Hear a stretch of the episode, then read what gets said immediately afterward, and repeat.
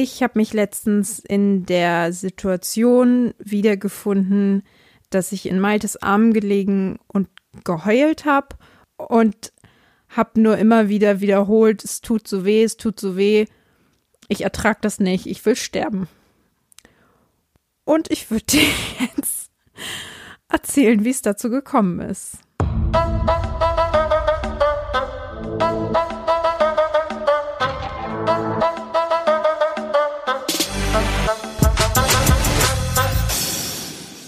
Was ist da nur passiert?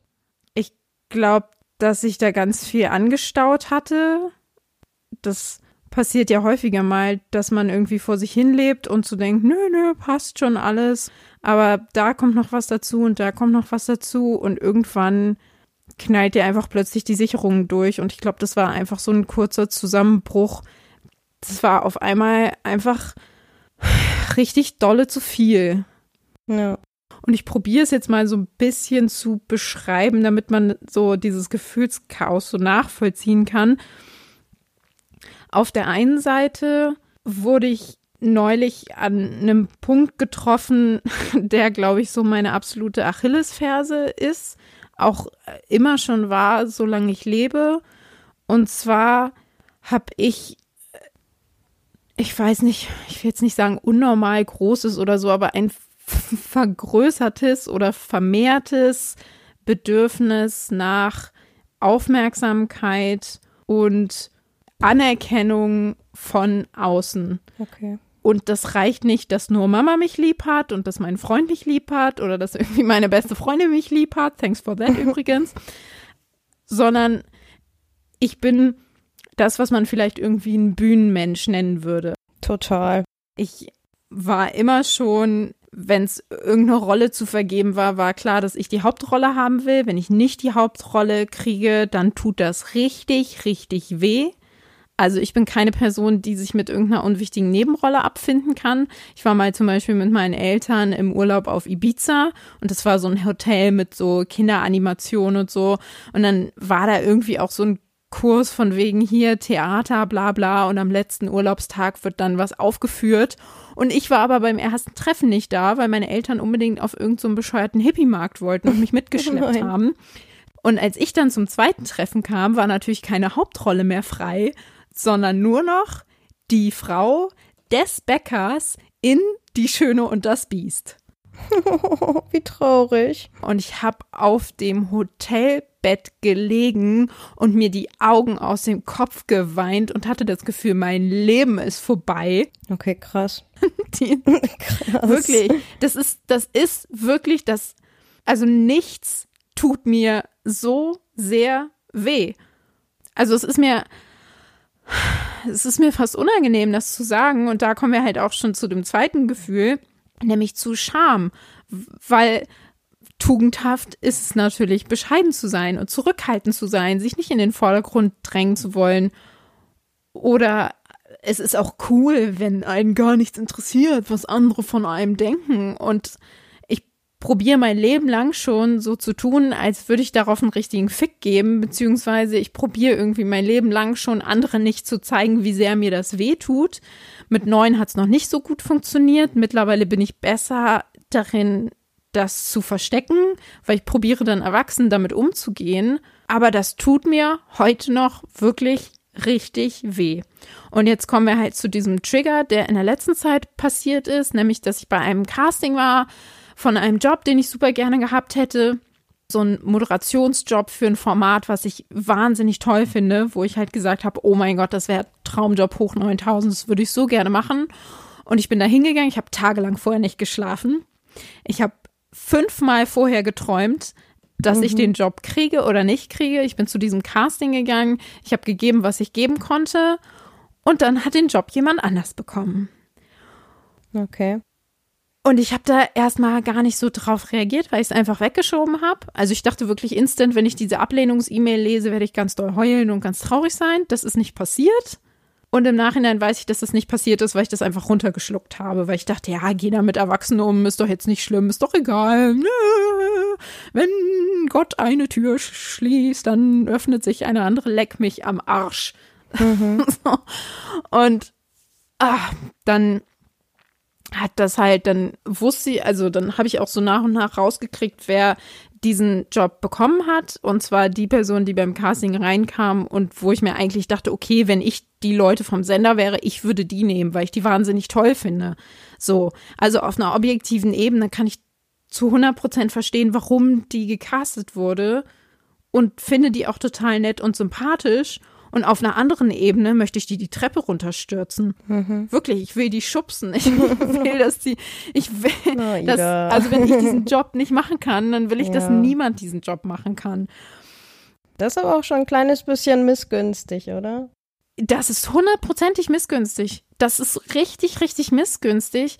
Aber ich kann halt nicht anders. Das ist auch wahnsinnig das hat natürlich auch ganz viel mit Neid zu tun, weil das Ding ist halt einerseits mhm. dieses tiefe Bedürfnis zu haben. Und ich kann noch mal wiederholen, ich kann nichts dafür. Es ist seit meiner frühesten Kindheit so, ich kann nichts dagegen tun. Ich finde es selber so bescheuert, dass ich das so brauche. Ich bin zum Beispiel als Kind auch immer Klassensprecherin geworden, außer einmal. Und als ich es nicht geworden bin, habe ich einen Hassbrief geschrieben an die Person, die es geworden ist, obwohl das eine Freundin von mir war. Das war in der allerersten Klasse.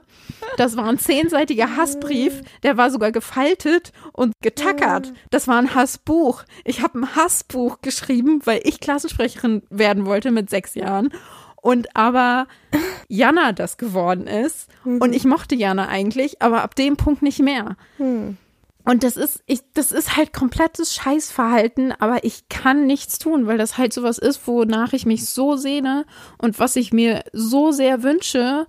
Und dann tut das natürlich einerseits weh, das in bestimmten Momenten nicht zu bekommen, aber noch mehr weh tut dann anderen dabei zuzusehen. Und das war dieser Punkt, den ich eben schon beschrieben habe, dass ich, glaube ich, da an so einem Moment war, wo ich einfach ein wahnsinnig niedriges Selbstbewusstsein hatte, weil ich so gemerkt habe, ah, irgendwie klappt hier alles gerade nicht, was ich mir vorgenommen habe, was ich mir gewünscht habe.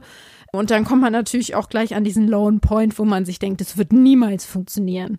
Du bist mhm. jetzt zu diesem einen Casting gegangen und das hat nicht geklappt, aber red dir nichts ein, das wird niemals klappen verabschiede dich davon, dass dich jemals jemand lieben wird. Das wird nicht passieren, weil Leute dich einfach kacke finden. Du wirst das nicht bekommen und du wirst den Rest deines Lebens anderen dabei zusehen müssen, wie sie es bekommen. Und das war der Punkt, wo ich wirklich Oh Gott, mich ein bisschen zusammenreißen gerade. Ich kann schon wieder heulen, wenn ich drüber nachdenke. Nee, aber das ist echt. Kennst du das?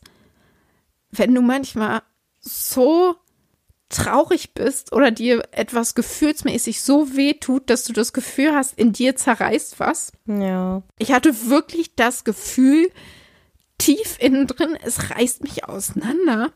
Ach Mann. Und ich meinte halt so die ganze Zeit zu Malte, ich kann das nicht ertragen. Ich weiß nicht, wie ich das ertragen will. Ich will sterben.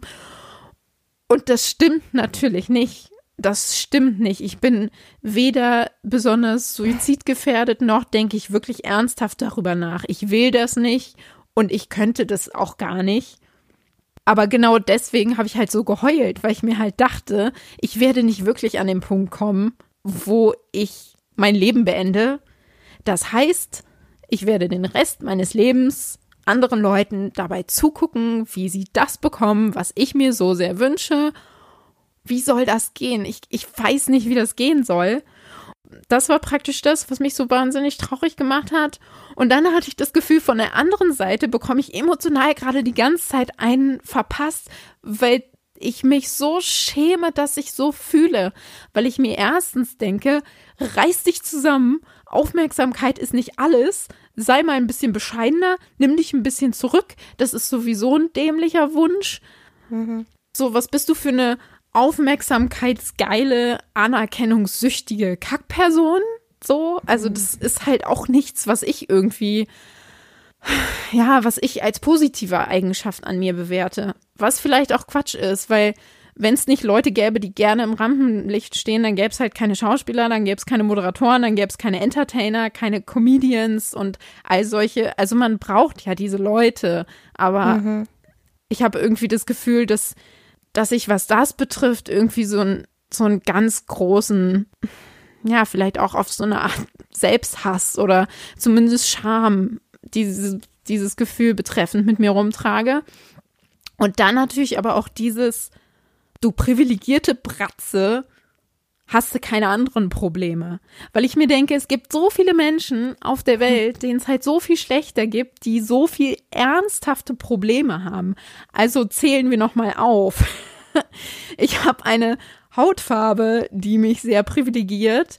Ich bin heterosexuell. Das stimmt.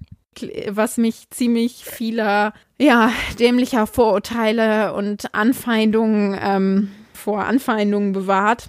Leider ja. Ich komme aus einem geordneten Haushalt. Meine Eltern haben mich immer geliebt. Hm. Ich habe keine finanziellen Nöte. Also ich bin nicht super reich, aber ich habe aktuell nicht das Problem, dass ich sofort auf der Straße sitze, obwohl ich gerade mal ein paar Monate arbeitslos bin. So. Mhm. Und dann habe ich auch noch einen Freund, der mich wahnsinnig liebt, über den ich mich nicht beschweren kann. Und dann habe ich auch noch diesen süßen Hund, der ein Traum ist. Also ich lebe ein Leben, in dem es eigentlich, wenn man objektiv draufschaut, nichts zu beklagen gibt. Und ich liege hier und heule. Wie kannst du es wagen? Wie kann ich es wagen? Und dann komme ich an einen Punkt, wo ich denke, ich habe eigentlich gar keine Berechtigung, so traurig zu sein gerade. Das Problem ist nur, das macht mich halt gerade nicht weniger traurig. ja, also, ja, so, gut. und das sind halt all solche Dinge, die mir durch den Kopf gegangen sind. Und mhm. ich habe erst eine Stunde lang geheult und habe mich nicht beruhigen können. Dann hatte ich mich beruhigt. Dann sind wir ins Bett gegangen, dann habe ich Zähne geputzt. Währenddessen haben die Tränen wieder angefangen zu laufen. Dann habe ich noch mhm. mal eine Stunde geheult. Dann hatte ich eine mhm. komplett verstopfte Nase.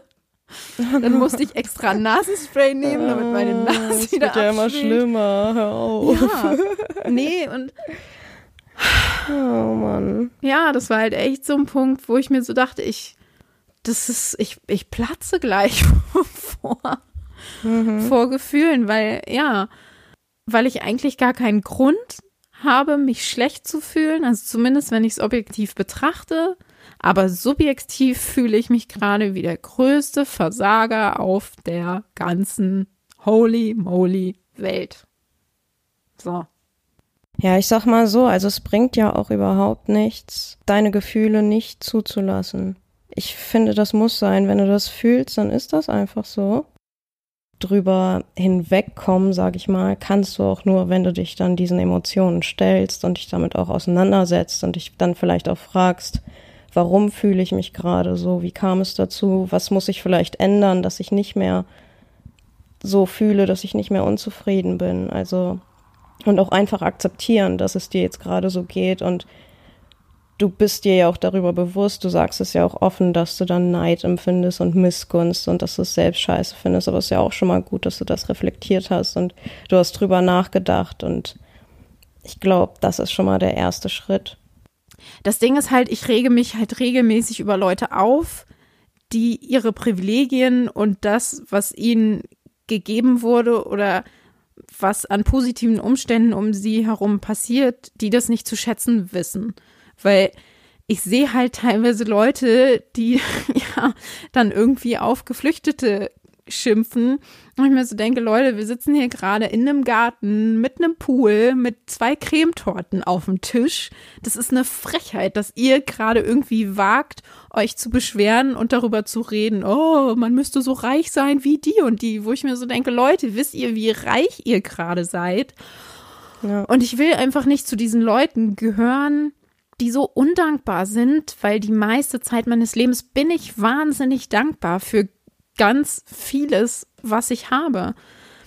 Das ist mir auch danach nochmal bewusst geworden, dass ich mir halt so dachte, okay, es gibt ja echt Leute, die zum Beispiel wahnsinnig strugglen, den richtigen Partner zu finden oder eine Beziehung zu führen. Und das ist halt einfach was, was mir entweder durch Glück oder einfach dadurch, dass ich das sehr gut mache, was mir immer gelungen ist. Also ich bin ja ein absoluter Beziehungstyp und jede Beziehung, die ich hatte, ging meistens drei oder vier Jahre. Mhm. Ich glaube auch, dass ich für Beziehungen führen und so Kommunikation als Paar, mhm. so, ich glaube, dass ich darin echt scheiß gut bin, so ein Team zu zweit zu sein, wenn ich mir das jetzt so anschaue. Aber ich glaube, dadurch, dass mir das leicht fällt, werte ich das halt nicht so. Also wow. alle Sachen, die mir leicht von der Hand gehen, haben für mich dann automatisch gleich so keinen Wert, weil dafür habe ich mir ja keine Mühe gegeben. Und das ist halt was, worüber ich halt jetzt nachgedacht habe, dass ich mir halt dachte, ja, okay, aber nur weil es mich jetzt keine Anstrengung kostet oder mir keine Mühe macht, heißt das ja nicht, dass das automatisch wertlos ist oder dass das deswegen weniger wert ist. Ich kann mir halt vorstellen, dass es auch sehr viele Leute gibt, die dich um dein Leben beneiden. Also das weißt du vielleicht nicht, aber die sich, was weiß ich, die dich persönlich kennen und sich denken, boah, ich hätte auch voll gern so eine gut laufende Beziehung mit so einem coolen Typen und oh, der Hund ist auch voll süß, den hätte ich auch gerne. Und Ida ist generell so eine offene, coole Person. Ich wäre auch viel lieber mehr selbstbewusst und so witzig und ja, weiß ich nicht. Das siehst und weißt du natürlich nicht, aber das kann ich mir halt auch vorstellen. Und das muss man sich vielleicht manchmal so ins Bewusstsein rufen, dass, dass man das selbst also nicht erkennt in dem Moment. Und da bist du witzigerweise auch schon beim nächsten Thema. Okay, krass. das ist nämlich halt genau das Ding. Wenn dann Freunde, Freundinnen oder Malte oder meine Familie, also ich habe ja dann einen Background, der mich sehr stützt und der mir eigentlich ein gutes Gefühl geben sollte oder das zumindest versucht.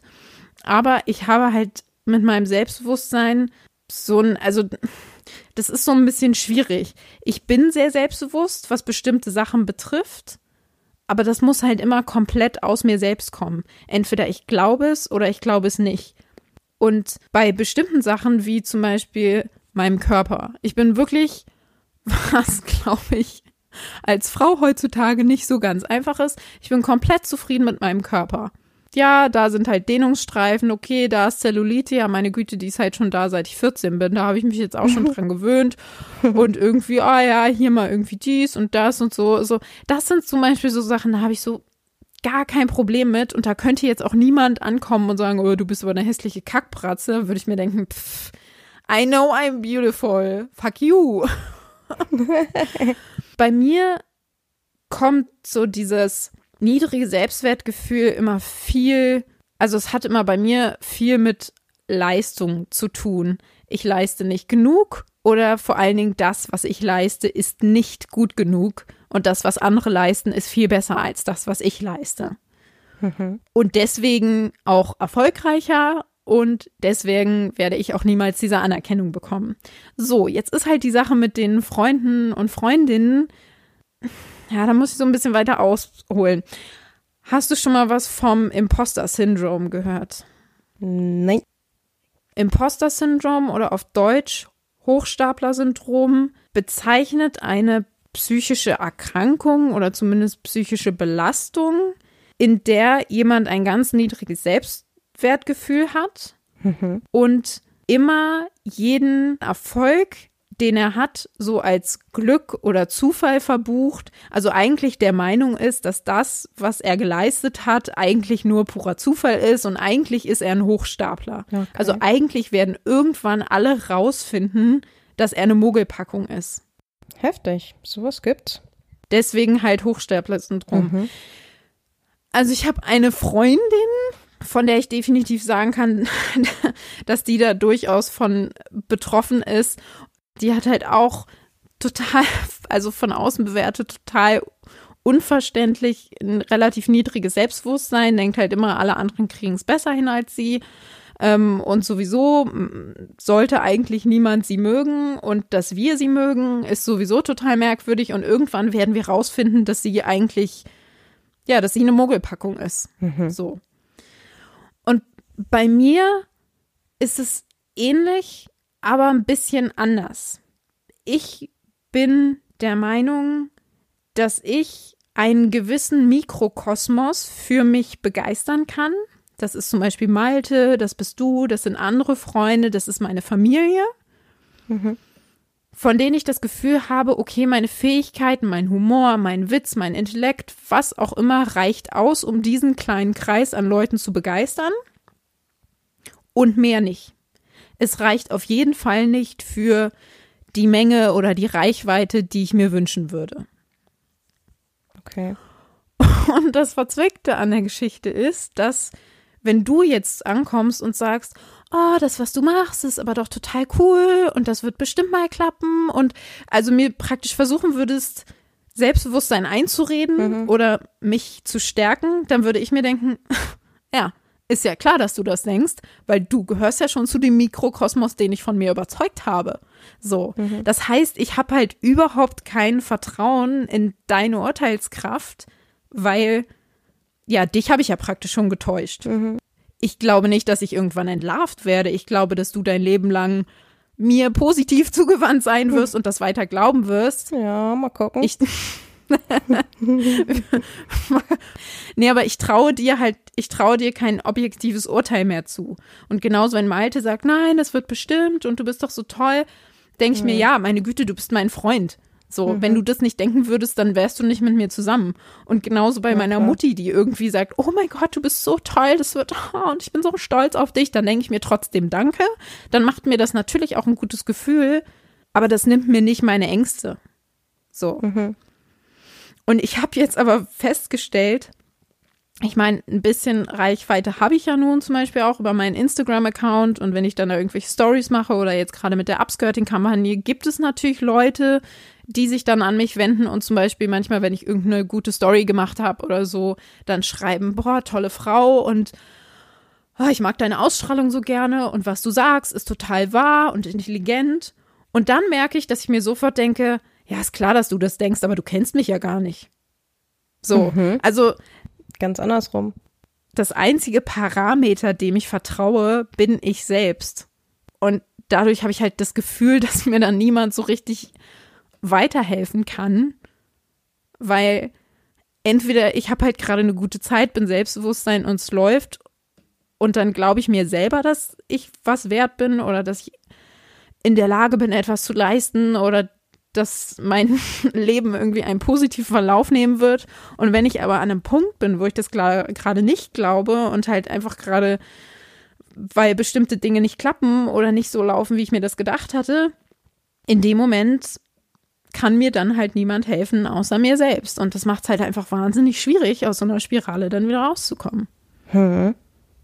Was ich mich nur gerade frage, also es klingt blöd, aber wie macht man es dir denn gerecht?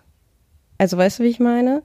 So was, in welchen Situationen hast du denn dieses Gefühl, so genau so stelle ich mir das vor, so hätte ich das gern immer und noch größer?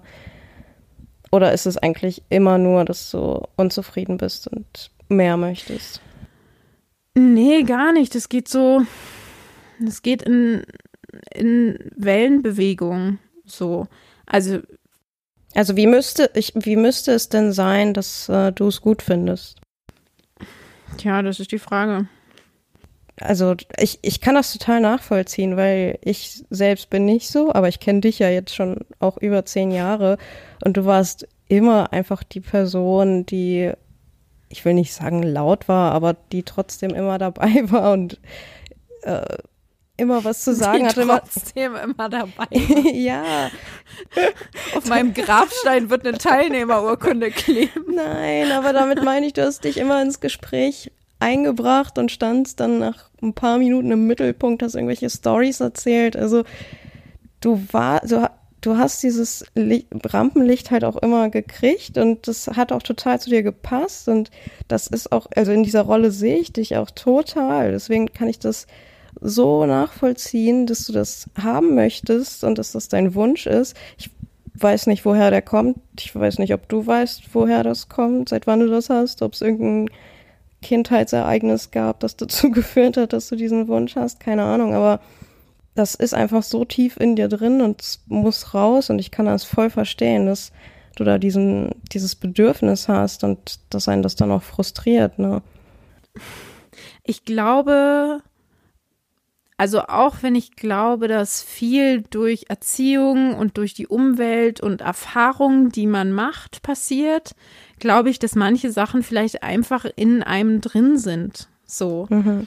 Und ich hatte dieses Gefühl halt schon immer, dass mir das einfach, dass mir Anerkennung wahnsinnig gut tut, dass mir Aufmerksamkeit wahnsinnig gut tut, dass ich die aber auch handeln kann. Also, dass ich auch in der Lage bin, da ist ein Raum und zehn Leute lauschen gerade gespannt irgendeiner Story, die ich unter vielleicht oder vielleicht nicht Alkoholeinfluss freudig erzähle auf einer Party, dass ich damit umgehen kann, dass ich darunter nicht zusammenbreche und denke, oh Gott, jetzt starren mich alle an, jetzt werde ich nervös. Oder wenn es irgendwie hieß, ein Referat halten in der Schule. Mhm. Es gab wirklich Leute, die lieber drei Seiten Text geschrieben haben, damit sie nicht vorne vor der Klasse stehen müssen. Und ich habe mich immer gefreut. Yay, Referat halten. Ich bin ja schon vorbereitet und ab diesem Punkt muss ich nur noch eine Show abliefern. Und ich weiß, dass ich das kann. Also wird das hier wieder so eine Einsernummer. Wann geht's los, Leute? Ja. ja, das bist halt voll du. Ja, auf jeden Fall. Und was ich mir tatsächlich noch zugute halte, ist, dass ich das ja auf eine Art auch immer für was Positives genutzt habe und das ja auch weiterhin dafür nutzen will. Also es reicht mir ja nicht, dass ich Selfies von mir poste und dann schreibt da jedes Mal wieder einer drunter, oh, du siehst aber hübsch aus, so das interessiert mich halt nicht. Also es geht mir schon immer auch um eine Verbindung mit wichtigen Themen, sei das Feminismus oder Antirassismus oder halt wichtige gesellschaftliche Themen, die ich dann damit transportiere. Und deswegen ärgert mich das auch manchmal einfach richtig dolle, wenn ich dann sehe, dass sorry, no disrespect, aber irgend so eine Fashion-Trine, die Amazon-Halls macht wo sie irgendwelche Tops vorstellt, die sie für 1,99 im Netz gekauft hat, wo ich mir denke, denk mal darüber nach, wie die produziert wurden, denk mal darüber nach, ob das gut ist, wenn du dir so viele Pakete liefern lässt. Mhm. Denk mal so. Und du hast dann irgendwie Millionen Follower. Das geht in meinen Kopf nicht rein, weil ich mir denke, gib mir diese Reichweite, ich wüsste schon, was ich damit tue. Ich wüsste genau, welche Themen gepusht gehören. Und ich habe ja auch diese Upskirting-Kampagne die habe ich ja auch angefangen, weil das einfach ein Thema ist, das mir am Herzen liegt. So, das mache ich ja auch nicht für mein Ego. Aber da kommt dann halt genau wieder dieses schlechte Gewissen ins Spiel, weil ich in so einem Moment, wo wir dann in der Zeitung damit stehen oder wo wir dann irgendwie gerade öffentliche Aufmerksamkeit damit erregen oder wo Leute mir dann schreiben, yay, voll cool, dass ihr das macht. Wenn ich dann merke, dass mein Ego davon aber natürlich auch profitiert, dann habe ich direkt wieder ein schlechtes Gewissen, weil ich mich dann selber verdächtige, dass ich das gerade nur für die Promo und für den Fame mache, hm. weil so bin ich ja nun mal. Und dann muss ich mir aber auch klar machen, dass das halt Quatsch ist, weil ja. nur für die Promo und für den Fame wäre ein anderes Thema viel erfolgreicher. Und ich habe es hauptsächlich einfach angefangen, weil es ein wichtiges Thema ist. Aber ich unterziehe mich dann praktisch immer wieder dieser Selbstkontrolle. Na, meine Liebe, genießt du das Rampenlicht gerade nicht auch ein bisschen zu sehr und das auf dem Rücken von Leuten, die irgendwie unter einen Rock fotografiert wurden? Na, das ist ja ehrenhaft. So, das ist dann so eine Stimme, die halt hinten aus meinem Kopf zu mir spricht. Und aber andererseits denke ich mir, ja, vielleicht wäre ich auch ohne diese Fähigkeit, mit der Öffentlichkeit und mit der Presse umzugehen und immer genau zu wissen, was man sagen kann und was medienwirksam ist und was uns viele UnterstützerInnen bringt. Vielleicht wären wir ohne das auch gar nicht so weit gekommen. Nee, aber so schätze ich dich auch nicht ein, dass du das nur dafür machst. Also den Gedanken hatte ich überhaupt nicht. Nicht einmal. Ja, aber ich habe halt immer das Gefühl, es ist halt. Es ist halt so schwierig, wenn du dich in so einer großen Masse an Menschen bewegst, die das offensichtlich nicht brauchen. Weißt du, ich fühle mich wie so eine Süchtige unter Cleanen. Weißt du, als hätte ich irgendeine Droge, die ich ganz dringend brauche und alle anderen sagen, ach das? Nee, das ist mir ganz egal. Ach du, ob ich 500 oder 50 Follower habe, ha, das macht mir gar nichts. Ach, das ist doch wirklich. Also entschuldige mal, wer hat denn bitte eine App auf dem Handy, auf der er dann gucken kann, wer ihm entfolgt ist? als hätte ich nichts anderes im Leben zu tun. Ha, was? Alle fünf Minuten checken, wie viel Instagram-Likes mein Bild bekommen hat? Mm, das ist mir ja ganz egal. Also was andere Leute über mich denken, I don't care, because it's only important what, keine Ahnung. Ich mir denke, mhm. ja, wie ehrenvoll, wie ehrenvoll, dass ihr das alles auf die Reihe kriegt. Und dann tue ich so, als könnte ich das auch. Und dann. Vielleicht hat man mir das auch in den ersten Podcast-Folgen, ich glaube, wenn man die erste Podcast-Folge anhört, also wenn man da mal so auf die letzten drei Minuten geht, da sage ich sowas wie, ja, ihr könntet auf Instagram folgen und den Podcast abonnieren, aber auch, müsst ihr auch nicht, ist mir scheißegal. Mhm. So, weil ich dann irgendwie so cool tue und dann nicht verletzlich wirken will und dann nicht so wirken will, als fände ich es super cool, wenn tatsächlich jemand eine positive Bewertung auf iTunes abgibt oder jemand den Podcast abonniert. Also ich meine, natürlich haben wir dieses Projekt gestartet und ich bin auch immer noch einfach froh darüber, den künstlerischen Output zu haben und überhaupt aufzuzeichnen, was wir hier so besprechen. Aber es ist nicht so, dass ich mich nicht über jeden neuen Podcast-Abonnenten mega freue. Oder wenn mir jemand schreibt, hey, mega gute Folge, ich habe die schon allen möglichen Leuten weiterempfohlen. So, da geht mir das Herz richtig dolle auf. Mhm. Voll schön. Und dann tue ich aber so cool und bin so, ist mir scheißegal, ob irgendwer meinen Podcast anhört, weil ich bin ja so cool und ich brauche keine Liebe von anderen Menschen. Und tief innen sitzt so eine kleine Ida und denkt sich, ich will doch bitte einfach nur geliebt werden. Warum liebt mich denn niemand? Ich glaube aber oh. nicht, dass du die Einzige bist, die so denkt oder der es so geht. Also da gibt es bestimmt ganz, ganz viele. Also auch das mit dem Checken, wie viele Likes und so, das mache ich auch. Auf jeden Fall. Also in der ersten Stunde, nachdem ich irgendwas hochgeladen habe, regelmäßig gucke ich danach. Ich weiß gar nicht, was mir das bringt, ob ich jetzt, ich, pff, ob ich jetzt 15 oder 30 Likes darauf bekomme. Das ist ja eigentlich total egal, aber ich gucke trotzdem nach. Und dann gucke ich, wer geguckt hat und wie die darauf gekommen sind, überlege ich mir dann und so, so ein Quatsch. Also, aber ich, deswegen glaube ich, du bist echt nicht die Einzige es tut halt manchmal so gut, wenn, wenn dann andere Leute sagen, ach nee, so bin ich da auch manchmal, weil, also das war auch der Grund, warum ich, glaube ich, diese Podcast-Folge machen wollte, weil ich mir denke, ich fühle mich mit solchen Gefühlen regelmäßig so allein und denke mir wirklich, hunderttausendprozentig bin ich der einzige Depp, der sich mit sowas befasst. Und wenn da nur eine einzige Person kommt und sagt, das habe ich auch manchmal, dann tut das so gut, weil ich mir dann denke, oh mein Gott, Mhm. Danke, danke dafür, dass ich gerade nicht der einzige merkwürdige Mensch auf dieser Welt bin. Danke, dass das anderen auch manchmal so geht. Das tut so gut, das zu wissen. Und es ist eigentlich so bescheuert, dass wir das nicht wissen, dass eigentlich jeder von uns genau die gleichen Struggles irgendwie schon mal gehabt hat oder regelmäßig hat. Aber es ist halt dieser Individualitätsgedanke, dass du dir halt immer denkst, nee, also das, das denkt sich bestimmt kein anderer. Ich bin auf jeden Fall der einzige Trottel, der jemals sowas gedacht hat. Mhm. Und insofern, falls da jemand vor seinem technischen Endgerät sitzt und sich denkt, oh mein Gott, ich kriege einen Hass. Ich kriege einen richtigen Hass auf Leute, die irgendwas erreichen, was ich erreichen wollte ja, you're not alone, people. You're not alone. Hm. Aber wie, wie gehst du denn jetzt ähm, damit um? Was machst du denn jetzt dagegen? Also machst du überhaupt was dagegen? Also das Ding ist, was ich auch ganz interessant fand, war, dass ich mich erstmal gefragt habe, habe ich vielleicht Depressionen? Weil ich bin gerade so traurig, dass das nicht mehr in einem normalen Maß von Traurigkeit ist. Das heißt, mit mir muss ja irgendwas nicht stimmen. Vielleicht habe ich Depressionen. Und dann habe ich mit einer Freundin darüber gesprochen und die hat eine sehr schlaue Sache gesagt. Und zwar meinte die, Ida, ich will dir jetzt nichts absprechen und du hast hunderttausendprozentig das Recht, zu einem Therapeuten zu gehen. Wenn du das Gefühl hast, es geht dir schlecht und du möchtest zu einem Therapeuten, dann hast du darauf das Recht. Du musst nicht krank genug dafür sein. Erstens das. Mhm. Und zweitens glaube ich aber nicht, dass du unbedingt eine Depression hast, sondern unsere Gesellschaft oder unsere Generation ist halt immer so drauf getrimmt im Sinne von, ja, eigentlich müssten wir alle total glücklich sein, weil wir haben ja alle Möglichkeiten und yay, life is good, Body Positivity, Life Positivity, müsste doch alles laufen, wenn ich jetzt hier, wenn ich Job und Haushalt und Liebe und alles auf die Reihe kriege.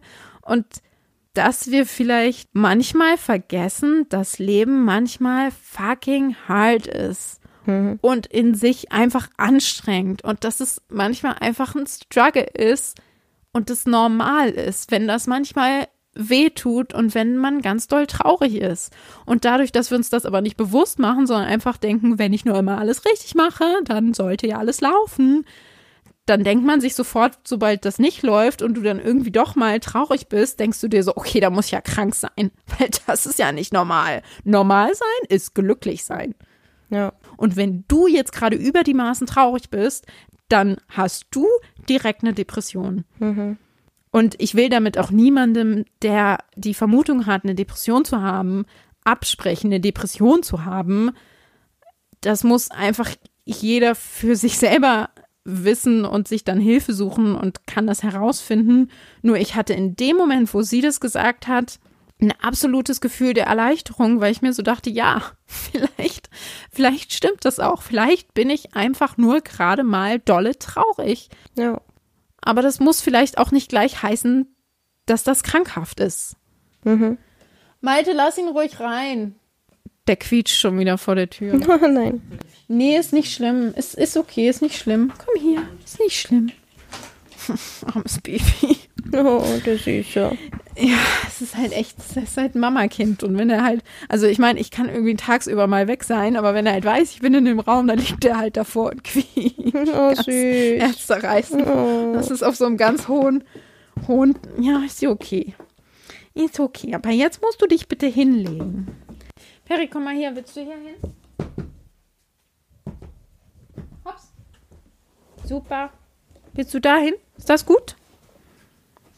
Hm, Das gibt wieder Flecken auf dem Sofa. Da kriege ich Ärger von Malte. Oh. Naja. Also erstens fand ich das eine wahnsinnig gute Erkenntnis, dass man sich einfach bewusst machen muss, dass Leben manchmal wehtut und das sagt uns aber keiner. Und wenn es dann plötzlich passiert, denken wir, aha, ich habe eine Depression. Safe, natürlich habe ich eine Depression. Ja, da gehe ich direkt mal hin und lass das reparieren und dann ist alles wieder gut. Statt einfach zu sagen, ja, vielleicht bin ich manchmal traurig und vielleicht ist das auch in Ordnung. Und ich glaube, was halt auch so ein ganz großes Problem von mir ist, dass ich sehr oft Angst habe, Dinge anzufangen, weil ich mir dann halt von Anfang an einrede, ah, das wird ja sowieso nicht funktionieren. Mhm. Also da brauchst du ja gar nicht erst anfangen, Podcast zu haben, weil wer will den denn hören? Und da brauchst du ja gar nicht anfangen, das und das zu machen. Und ich weiß halt, dass das Zweifel und Ängste sind, die mich schon vor zehn Jahren daran gehindert haben, bestimmte Sachen zu tun, weil ich mir immer dachte, ah, was denken an die Leute in der Schule? Was denken an die Leute in der Uni? Was denken an die Leute? Ja. Und das ist zum Beispiel auch sowas, was ich total bescheuert an mir finde, dass ich so wahnsinnig abhängig davon bin, ob ich gemocht werde oder nicht, oder ob Leute mich peinlich finden oder nicht. Und es war eine wahnsinnige Erleichterung, aus der Uni raus zu sein, aus der Schule raus zu sein und plötzlich festzustellen, dass man nur noch ein ganz kleines Umfeld hat, mit dem man sich täglich auseinandersetzen muss. Und das hat auf jeden Fall glaube ich, schon mal geholfen, bestimmte Projekte anzugehen, weil ich halt nicht tagtäglich einem bestimmten Personenkreis begegne, bei dem ich das Gefühl habe, oh, jetzt muss ich mich ja dafür rechtfertigen. Mhm. So. Also ich habe wahnsinnigen Respekt davor vor Leuten, die einen YouTube-Kanal starten, solange sie noch in die Schule gehen. Das Ja, auf jeden hätte Fall. ich nicht gepackt. Auf jeden Fall. Beziehungsweise habe ich ja auch nicht gepackt. Mhm. Also wäre vielleicht auch ein Format gewesen, das irgendwie zu meinen, ja, zu meinen Wünschen oder wie auch immer gepasst hätte. Aber das habe ich mich nicht getraut, weil ich mir dachte, ja, pff, da musst du halt auch erstmal irgendwie diese Zeit überbrücken, in, der es- in, in der es nicht funktioniert, wo du nur 200 Abonnenten hast und der Rest denkt sich, oh, ist die dämlich. So, das ist ja dann erst hinterher, dass die irgendwie 300.000 Abonnenten haben Mhm. und die Leute sagen, ach, das war ja doch was. Aber die Zeit musst du halt aushalten. Und dazu war ich nie in der Lage, weil ich immer viel zu viel Angst habe, was andere Leute von mir denken. Mhm. Und es gibt halt bestimmte Dinge, von denen ich mir jetzt denke, blöd, dass ich die nicht gemacht habe. Wenn ich vor zehn Jahren schon angefangen hätte, dann sähe jetzt schon alles anderes aus. Und das ist auf eine Art ein Gedankengang, den ich probiere, mir jetzt für die Zukunft zu eigen zu machen. Also ich bin jetzt gerade 26 Jahre alt und es gibt jetzt Dinge, die ich aktiv jetzt anfange, obwohl ich Angst habe, einfach weil ich nicht vor meinem 36-jährigen Ich stehen will und sagen will, oh Mensch, vor zehn Jahren, da hättest du ja anfangen können, hast du aber nicht gemacht. So, also Mhm. das ist gerade so meine, meine hauptsächliche Treibkraft. Ja. Die 36-jährige Ida will Ergebnisse sehen. Also, zehn Jahre hast du. So mäßig. Ich glaube, dass mir das gerade ein bisschen hilft, aus diesen Fehlern zu lernen. Also, ja. Mhm. Die Versäumnisse, ne? Ja, absolut. Mhm. Das hilft mir gerade. Und was natürlich auch immer hilft, sind Erfolgserlebnisse.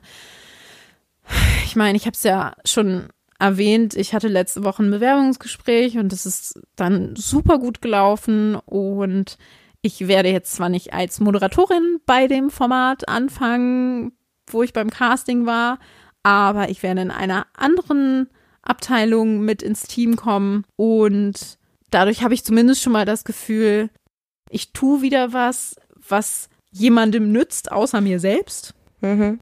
Also ich trage ja bei zu etwas und ich bin auch echt froh, dass ich da in ein Team komme und in ein Format, das ich sehr unterstützenswert finde.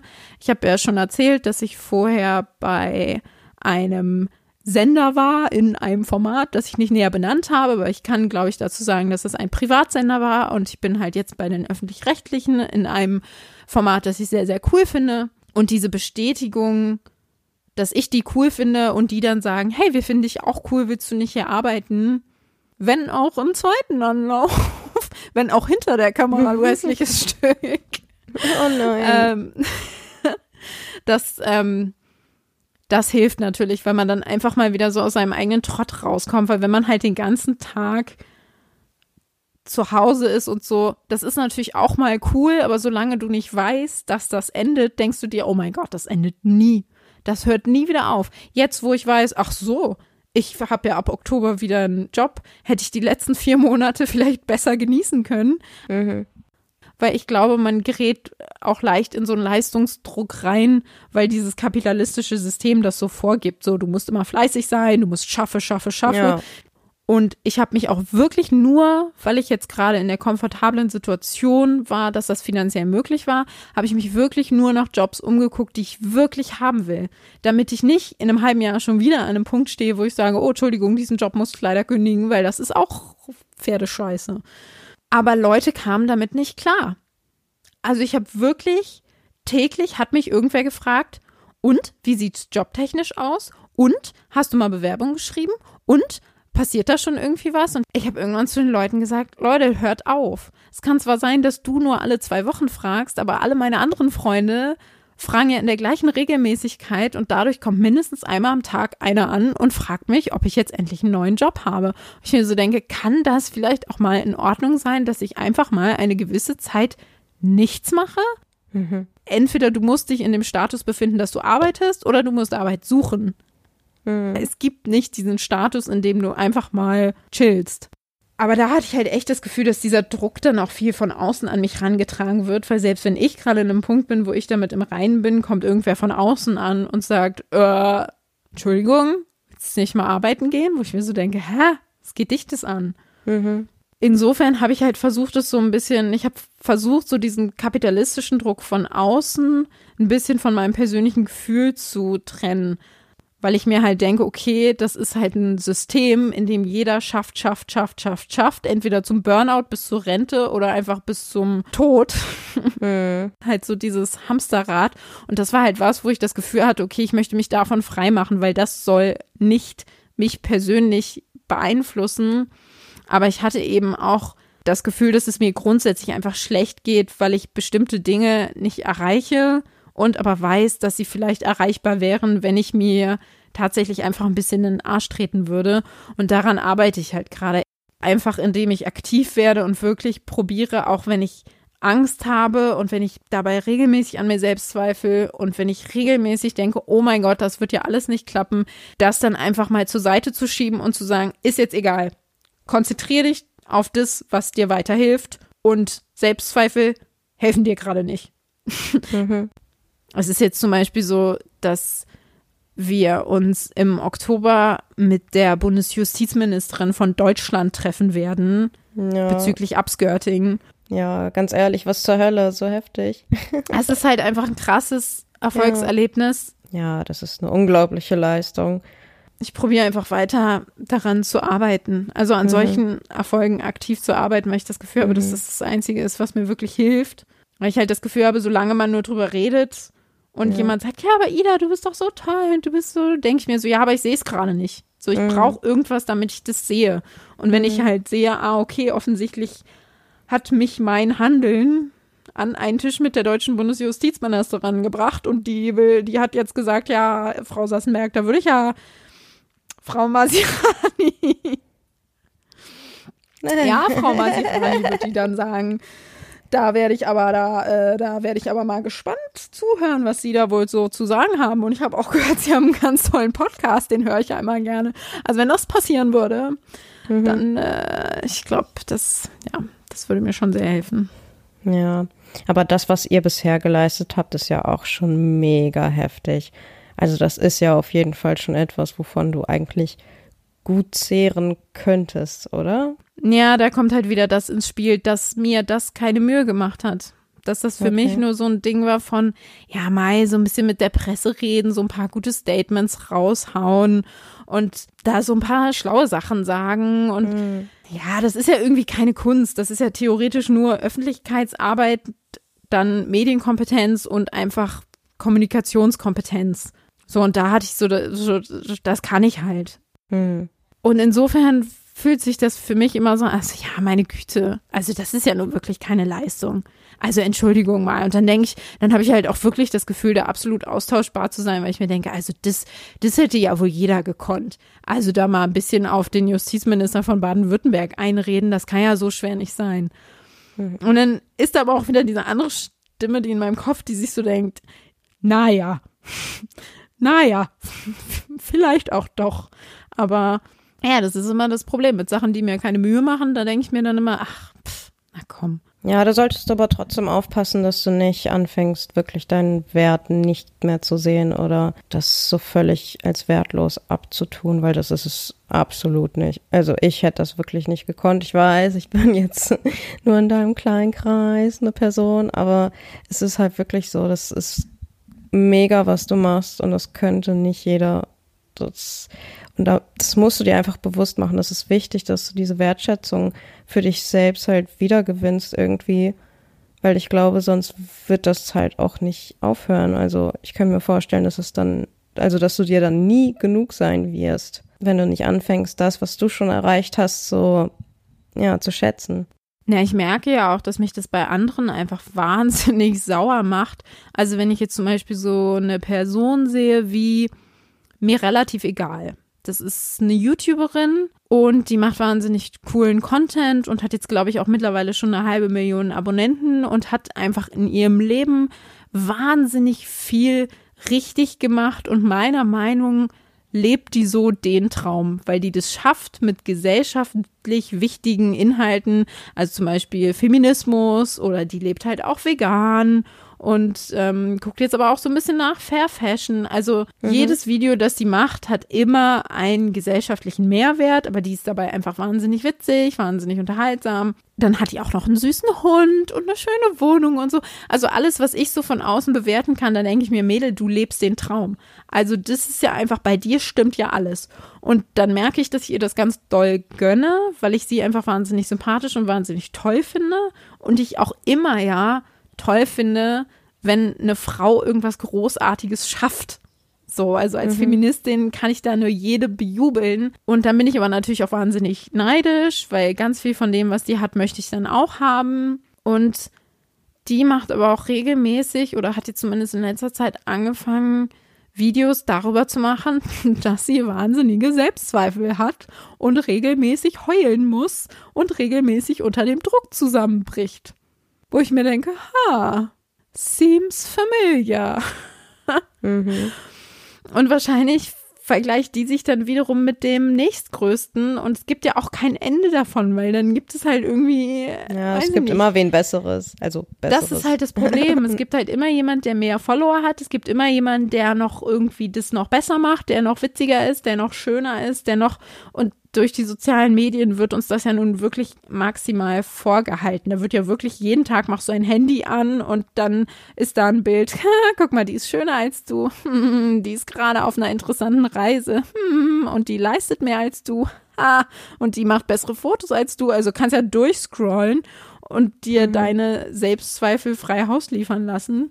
Und das hilft mir tatsächlich manchmal, wenn so eine Person dann eben auch so an sich zweifelt. Also einerseits tut mir das wahnsinnig weh, weil ich mir dann denke, nein, oh mein Gott, zweifel nicht an dir, ich bin so neidisch auf dich. Mhm. Aber im Umkehrschluss denke ich mir dann halt so, ha, wenn ich so über sie denke und sie denkt so über sich, und das finde ich aber blöd. Vielleicht denkt dann auch wer anders so über mich und ich denke aber so über mich und dann findet die Person das blöd. Also weißt du, wie ich meine, dass das irgendwie ja. so ein ewiger, ewige Spirale nach unten ist. Mhm. Und mir hat tatsächlich letztens eine Freundin eine Sprachnachricht geschickt, wirklich ganz abgesehen von diesem ganzen Kram. Da wusste die noch nichts von meinem ganzen Struggle und hat so außen nichts mir eine Sprachnachricht geschickt und meinte, oh Ida, ich bin irgendwie gerade so super traurig und ich muss dir das jetzt einfach mal ganz ehrlich sagen. Ich habe irgendwie das Gefühl, ich kriege nichts auf die Reihe und ich wünschte, ich wäre ein bisschen mehr wie du und du packst so viele Sachen an. Du hast jetzt diesen Podcast, dann hast du die Kampagne, dann hast du irgendwie dies, das und hm, und ich bin so wahnsinnig neidisch auf dich, dass du das so schaffst. Ich wünschte, ich wäre auch mehr so. Und ich habe wirklich, mhm. ich habe instant gelacht und dachte mir, spinnst du? also, spinnst du? Hackt's hm. bei dir? Mhm. Und hab dann aber gedacht, hm, interessante Sichtweise.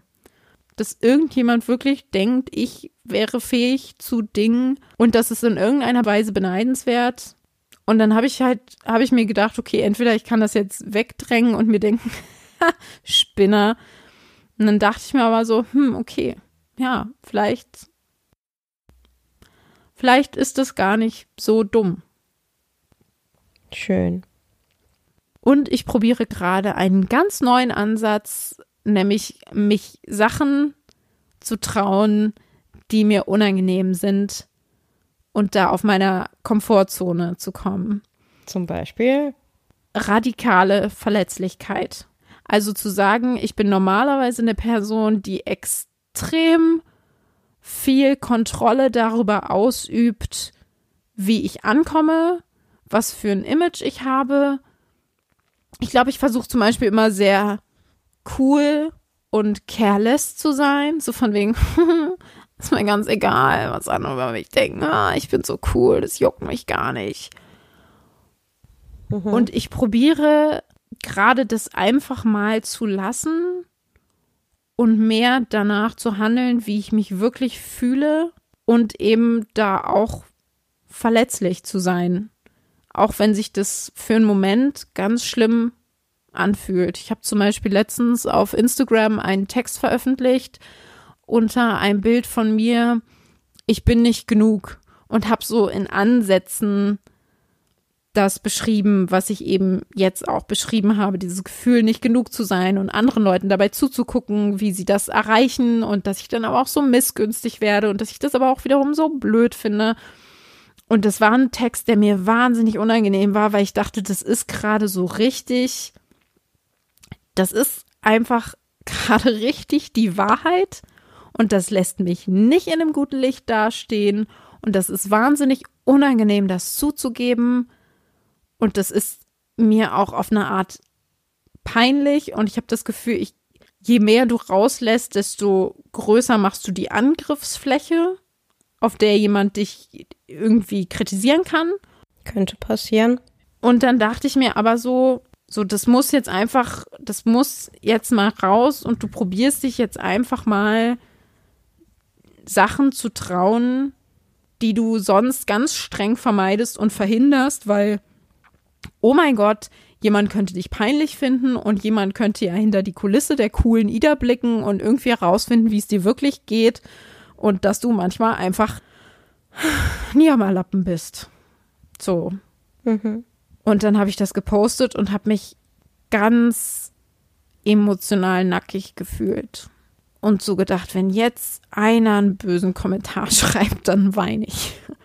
Und dann habe ich aber gemerkt, dass das nicht passiert ist, sondern dass ich wirklich wahnsinnig viele, also auch ungewöhnlich viele Rückmeldungen bekommen habe von Leuten, die halt gesagt haben, hey, das kommt schon mal vor, aber du musst dir auch bewusst machen, dass das und das. Hey, danke, dass du das geteilt hast. Mir geht's regelmäßig genauso. Und da kommt dann halt dieser Moment, wo du dich nicht mehr so alleine fühlst und wo du merkst, krass, ich musste halt was rausgeben. Ich musste halt mich verletzlich machen und eine mhm. Seite von mir zeigen, die halt einfach ehrlicher ist, damit Leute auch mehr von sich preisgeben und damit man sich wirklich näher kommt und dann wirklich so ein Gefühl hat von, ich bin nicht allein und wir sind, ich weiß nicht, ob das übertrieben ist zu sagen, wir sind hier eine Gemeinschaft, aber wir sind Leute, die sich wirklich ernsthaft füreinander interessieren und die nicht nur probieren, sich ihr aufpoliertes Instagram-Image gegenseitig unter die Nase zu reiben. Mhm. Und das heißt aber nicht, dass mir das nicht trotzdem wahnsinnig schwer fällt, weil ich es natürlich jahrelang vorher anders gemacht habe. Aber ich merke halt, ich merke halt auch, dass wenn ich anderen nicht die Chance gebe, mich kennenzulernen und wirklich zu wissen, was mich umtreibt, warum sollte sich dann wirklich jemand ernsthaft für mich interessieren, sich mit mir befassen? Einfach nur, um irgendwie jemanden random zu bewundern? Das ist halt auch sowas, wo ich mir denke, ich, ich will ja auch gar nicht, dass irgendeine 13-Jährige vor ihrem Handy sitzt und denkt, oh mein Gott, die ist so toll, die ist ja so unerreichbar und aber ich bin Müll. So, ich will ja mhm. gar nicht, dass ich irgendjemandem anders das Gefühl gebe, dass ich manchmal habe, wenn ich bei Instagram gucke. Mhm. Also ich möchte ja geliebt werden, aber ohne, dass ich dafür irgendjemand anders scheiße fühlen muss ich glaube, dass der einzige Weg ist, sich radikal verletzlich zu machen und zu sagen, ja, hier, bitteschön, hier bin ich und dann zu gucken, was zurückkommt. Na, siehst du, und das ist zum Beispiel etwas, was ich momentan zumindest nicht könnte und was ich wiederum mega an dir bewundere. Also dieses sich mal emotional nackig machen und einfach schauen, was kommt und dann auch damit umgehen. So, es also diesen Schritt traue ich mich persönlich noch nicht. Deswegen finde ich das mega stark, dass du das jetzt geschafft hast und damit anfängst und das so durchziehst. Also ich finde das toll. Also es geht mir damit auch nicht die ganze Zeit gut, aber ich habe halt gemerkt, also ich habe halt jetzt einfach gemerkt, dass es mir mit dem anderen noch weniger gut geht. So. Ich meine, das habe ich ja jetzt irgendwie schon Ewigkeiten gemacht, dass ich mir so, nee, juckt mich alles gar nicht, ist mir scheißegal, ja. Und dann passiert halt auch genau das, dass die Leute sich halt denken, ganz ehrlich, wenn es dir egal ist, ob wir deinen Podcast hören, ja, dann höre ich den vielleicht auch nicht. Und dann denke ich mir, doch, bitte, mach mal bitte. mach mal bitte. So, wo ich mir so denke, ja, vielleicht wäre ich gar nicht so auf die Nase gefallen, wenn ja. ich gesagt hätte, hey, das würde mich total freuen, wenn du dir den anhörst, wenn du das auch möchtest. Und es gibt ja gar keinen Grund, Leuten dann so gegen den Kopf zu stoßen und zu sagen, äh, juckt mich alles gar nicht. mhm. Und jetzt probiere ich halt gerade die Alternative aus und gucke mal, wie gut das läuft. Aber das ist natürlich auch was mit, das kann natürlich auch nach hinten losgehen, weil dann irgendjemand genau diese Schwäche nutzt, um dir eins reinzuwirken. Wobei ehrlich mit seinen Gefühlen umzugehen, ist ja an sich nichts Schlechtes. Nee, klar, aber je mehr du sagst, desto mehr Angriffsfläche bietest du. Ja. Auch je mehr Meinungen du vertrittst, desto mehr können sich Leute davon angegriffen fühlen oder dagegen argumentieren oder also wenn du ehrlich raushaust, was du denkst und was du fühlst, gibt es halt natürlich auch schneller Leute, die sich daran stoßen können. Hm. Oder die sich halt, die halt einfach sagen, boah, Ida, peinliche Person. Hm. Ich habe jetzt eine ganze Podcast-Folge einfach nur über mich und meine blöden Struggles und meine dämlichen Gefühle geredet und daran könnte sich jetzt irgendjemand stoßen oder das peinlich finden und jetzt sage ich aber einfach, hey, ich glaube, dass das das Richtige war. Und wenn es auch nur eine Person da draußen gibt, die irgendwie sagt, oh mein Gott, endlich endlich sagt's mal jemand. So fühle ich mich auch seit 26 Jahren. Mhm. Dann können wir jetzt wenigstens einen Club aufmachen. Ja. Willkommen im Selbstzweifel-Club, Leute. Ihr seid nicht allein. Mary, lass mal wieder über was Lustiges reden. Die nächste Folge muss irgendwie wieder unterhaltsamer werden. Hm. Erst kommst recht. du hier mit deiner, mein Vater ist gestorben, als ich drei war, Geschichte und jetzt komme ich mit meiner, ich ertrage das nicht. ich ertrage, ich ertrage das nicht. nicht. Was ist denn lustig, bitte? Ich weiß, ich weiß es wirklich Sind nicht. wir jetzt ein Comedy-Podcast oder was? Also, wenn wir mit den letzten zwei Folgen nicht bewiesen haben, dass wir eins nicht sind. hm. Dann weiß ich auch nicht. Hm. Weißt du, was ich auch nicht ertragen kann? Leute, die Servierte sagen statt Serviette. was? Gibt's auch. Nein. Ich wollte sagen, ich finde es unerträglich, wenn du unser Abschluss-Outro singst. Ich wollte schon sagen, weil du heute so mutig warst und so offen über deinen Struggle gesprochen hast, wollte ich dir anbieten, ob du das nicht mal zur Abwechslung singen möchtest.